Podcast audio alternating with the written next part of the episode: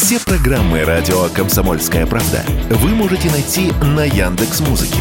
Ищите раздел вашей любимой передачи и подписывайтесь, чтобы не пропустить новый выпуск. Радио КП на Яндекс Музыке. Это удобно, просто и всегда интересно.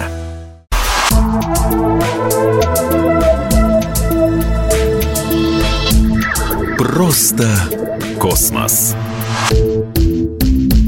Всем привет! Здесь «Просто космос» и я, Баченина М. Мы начали новый цикл в рамках подкаста «Просто космос» о том, какие именно открытия перевернули наше представление о Вселенной. В прошлом выпуске поговорили о звуках и запахах космоса, о комфорте человека в космическом пространстве. А давайте продолжим космический ликбез. Исследования Марса специальными аппаратами начались в 1960-х. СССР, США и Европа запускали к нему межпланетные станции и корабли с марсоходами в поисках свидетельств существования грандиозной марсианской цивилизации, которая, возможно, породила и человеческую. Но экзистенциальная природа надежд на обретение Создателя на соседней Красной планете разбилась, а сухие научные факты – Марсианские каналы, которые разглядел еще в 1877 году итальянский астроном Джованни Скиапарелли, оказались не искусственными сооружениями, а оптической иллюзией.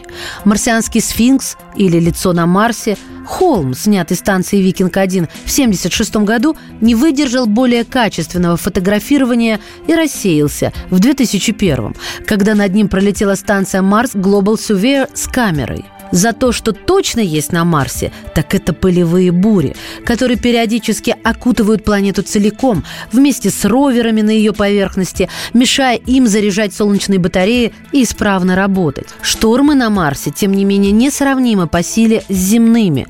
Они не перевернут тяжелый марсоход и не свалят с ног незадачливого астронавта, как в фильме «Марсианин» Ридли Скотта.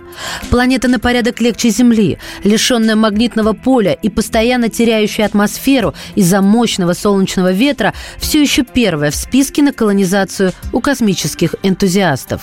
Условия на ней крайне враждебны для человека. Средняя температура – минус 63 градуса Цельсия. Атмосфера на 95% состоит из углекислого газа. Почва требует тщательной подготовки для выращивания растений, но этот запасной аэродром все же возможен пусть и теоретически. Если человек когда-нибудь высадится на Марсе со всеми инструментами для долгосрочного пребывания, спасаться от радиации, вероятнее всего, он будет в марсианских пещерах, глубину которых ученые оценивают в десятки метров. В 1916 году физик-теоретик Альберт Эйнштейн сформулировал общую теорию относительности, в которой предсказал существование гравитационных волн, испускаемых столкновениями очень тяжелых объектов в галактике. Ровно через столетие американский детектор LIGO уловил сигнал от слияния двух черных дыр массами 36 и 29 солнечных масс, пришедший с расстояния 1,3 миллиарда световых лет. С помощью европейского детектора ВИ Вирго в дальнейшем были зафиксированы волны в созвездии Гидры, которая в 130 миллионах световых лет от Земли. Там столкнулись две нейтронные звезды почти в полтора раза больше массы Солнца каждая. Уже в 2019-м детекторы засекли 39 подобных событий, а в 2020-м – столкновение черных дыр на расстоянии 2,4 миллиарда лет от нас.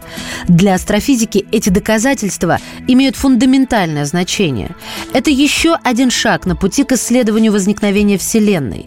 Шанс проверить некоторые теории и уточнить модель космологии. В практическом смысле знания о гравитационных волнах пока никак не применимы. Их, кстати, пытались приспособить для дальней беспроводной связи, но тщетно. Однако открытие позволило астрофизикам убедиться, что математические модели черных дыр не обманывали. Эти объекты реальны.